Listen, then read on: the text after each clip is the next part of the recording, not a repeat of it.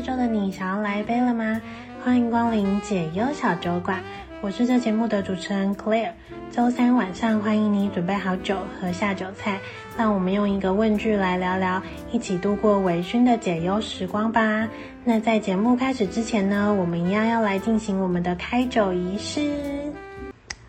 好的，那因为下礼拜就是父亲节了嘛，大家想好要送爸爸什么礼物，或者是要怎么样庆祝了吗？这一周的解忧小酒馆呢，想要来跟大家聊聊女儿跟爸爸的相处。呃，会想要聊这个主题，是因为呢，很多人可能都觉得，比起跟妈妈相处，跟爸爸相处起来是比较有压力，而且在关系上可能会觉得。跟爸爸是没有那么亲近的，所以呢，今天我就想要来分享一下我自己本身是从小时候觉得爸爸很有威严、很凶，然后也是不太不太敢跟爸爸亲近的关系，然后一直到现在，嗯、我跟我爸的相处起来会是比较像朋友，就偶尔我也会开玩笑骂他白痴啊，然后或者是。呃，我身边的朋友同事会很羡慕的一点是，大家都说女儿是爸爸上辈子的情人嘛，所以其实我在不管是西洋情人节或者是七夕，是会收到爸爸的巧克力的那种。我爸这样的举动会让人家会让蛮多人很羡慕，但其实大家不知道的是，我们并不是从小就是这么像朋友这么融洽的关系，就是其实从小的时候我是。蛮怕他的，然后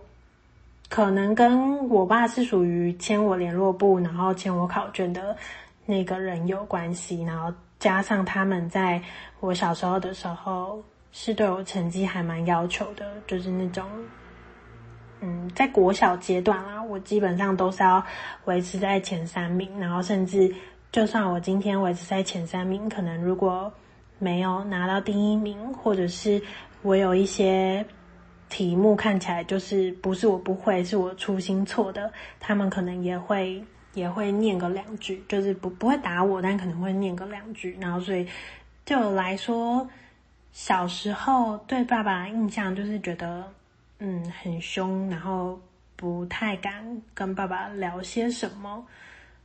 然后甚至会。会想要在成绩上表现好，然后得到爸爸称赞，这样的一个形象在。那为什么会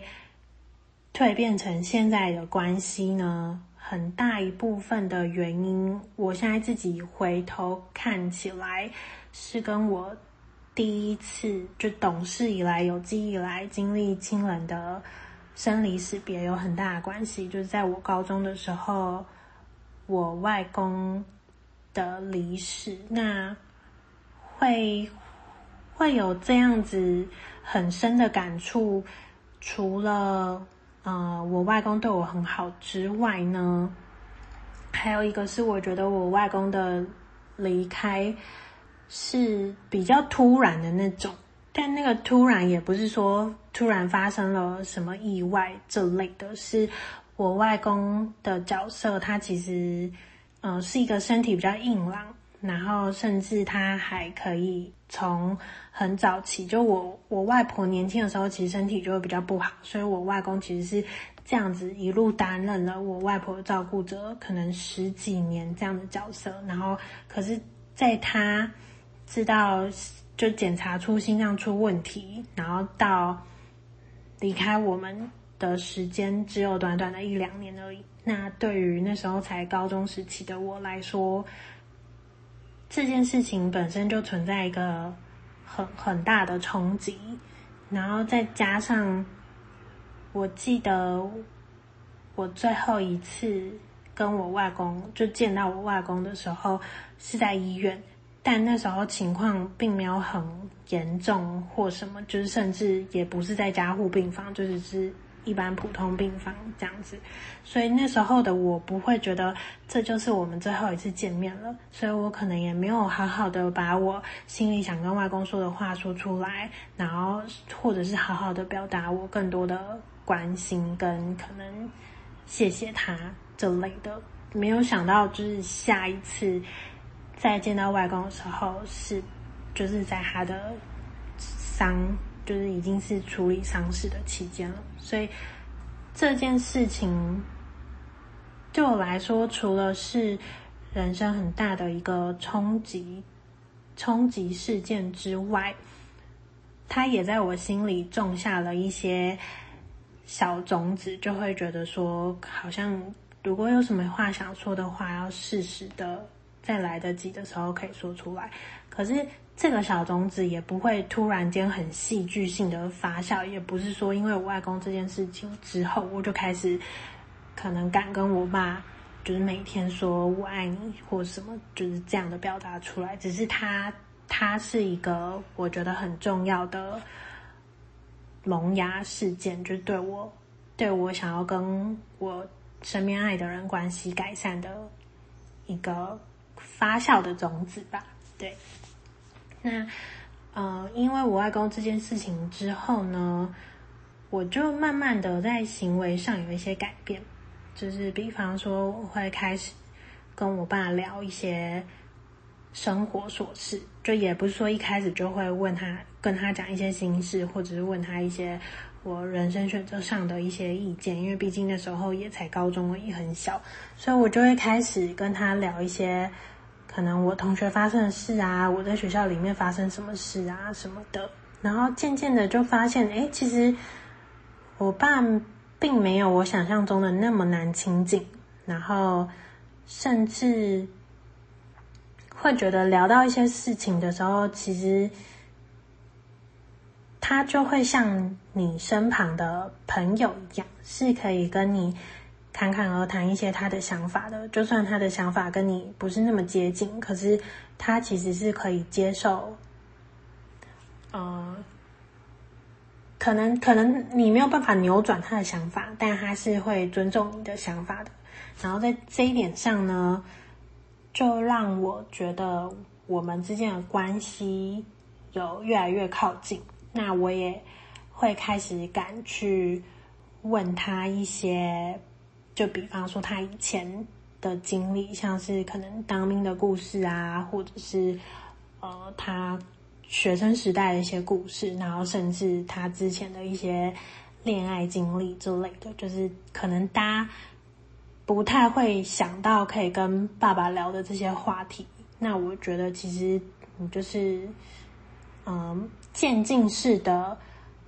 去深入你们聊的话题，你慢慢的就会觉得，其实老爸并没有看起来的那么难聊，或者是那么的有一个威严、那么凶的形象在。那也因为这样子，渐渐的我就发现我爸其实是一个蛮搞笑的人，所以慢慢的我可能跟他的话语上会越来越，可能在外人看起来是没大没小。比方说，我就会可能觉得我爸想法很荒谬的时候，我就会骂他白痴啊什么的。但我知道我爸是可以接受的，就是这个这个拿捏也不是要你今天马上回去。跟你爸聊天，然后就蹦出一句说你白痴哦，这样这样可能真的会被打。这些都是循序渐进下来的。再来之后呢，我就会还还会就是在开玩笑一下，问我爸说什么你爱不爱我啊之类的，就是会慢慢的可以先用问句的方式去切入，然后慢慢的你也会开始勇敢的跟爸爸说爱，然后甚至在你面临一些人生选择的时候。因为有了前面的这些聊天或者是这些相处的基础下，你会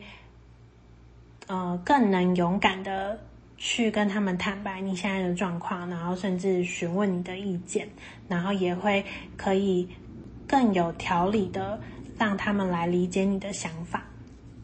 那这样子的状况下，我觉得其实就可以减少很多。冲突的产生，因为爸妈的那个对小孩的最纯粹的那一份初衷，他们其实也不是要管你什么，他们只是希望你可以过得快乐幸福而已。很多时候冲突是来自于彼此可能对于彼此的想法不是那么的理解，比方说我要跟我男朋友同居这件事情，我爸当然也不是一个那么可以接受同居这个观念的人，就毕竟他的教育、他的价值观、他的成长背景里面，同居这件事情，尤其又是女儿，又不是儿子。要去跟人家同居，对他来说应该也是蛮冲击的。可是他听完我的想法之后呢，他虽然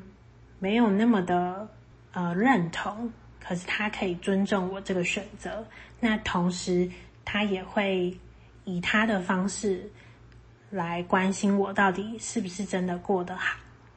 然后跟我就是我在这里，我在另一个城市。跟别的男生住在一起有没有被欺负？就是比方说，他现在是会每天打电话来跟我闲聊的。如果你觉得跟你的爸爸分享生活琐事还是有一点点困难，或者是这样的聊天方式还是很容易被爸爸句点的话，那我觉得另一个方式，另一个切入角度是。你可以去从爸爸擅长的领域，然后你也有兴趣，或者是你真的有这样的需求的方式，去用一种呃请教，或者是你有兴趣听的角度去跟爸爸聊天。比方说，我爸是一个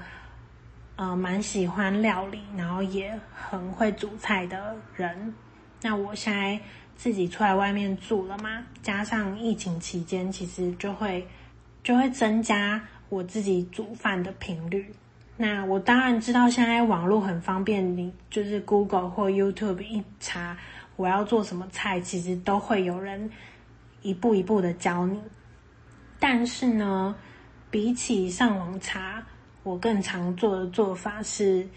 煮饭的时候，我如果遇到我不会做的菜，我第一个步骤反而不是